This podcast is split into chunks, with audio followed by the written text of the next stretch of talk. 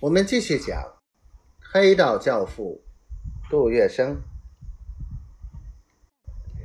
有一些流氓珍惜了烟商们接货的秘密，也如法炮制，先架着舢板劫运鸦片麻袋，用挠钩抢烟土，这是水上行动。江湖上的暗语叫做“挠钩”。在陆路，当烟商接货后，都在十六铺向西不远的新开河一带库房入站。由于是英法华三界接界的地带，各巡捕房都不相干，极便于隐蔽。烟商运货，将鸦片分装在煤油箱里，以障人耳目。烟站。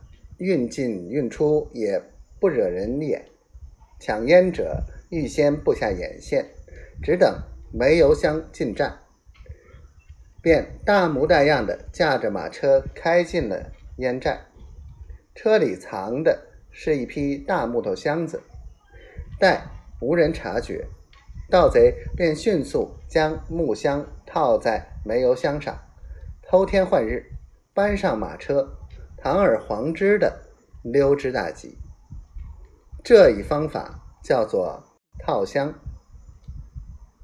个别流氓势单力薄，便拦路打劫单身烟客，以打闷棍谋财害命来抢鸦片烟的，这在江湖上称之为硬爬。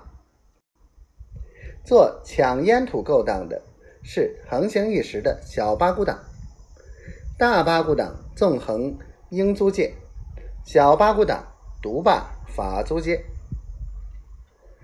杜月笙从同参兄弟那里得知了抢烟土的来龙去脉，非常高兴，马上找到黄金荣、林桂生进言道：“依月笙的想法，要平息抢烟风潮，先得摆平八股党。”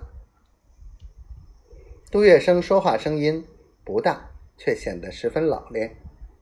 这时，没等黄金荣开口，林桂生急着问：“怎么个摆法？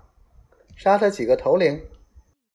不，给他们些甜头，这事儿就好办多了。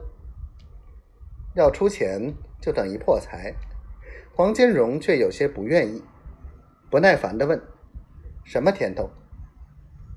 杜月笙伸出一根指头，抽一成提运费做缴钱，条件是由我们统一安排押货。黄金荣一听，脸色十分冷淡，冷冰冰的说道：“这个价太高了。”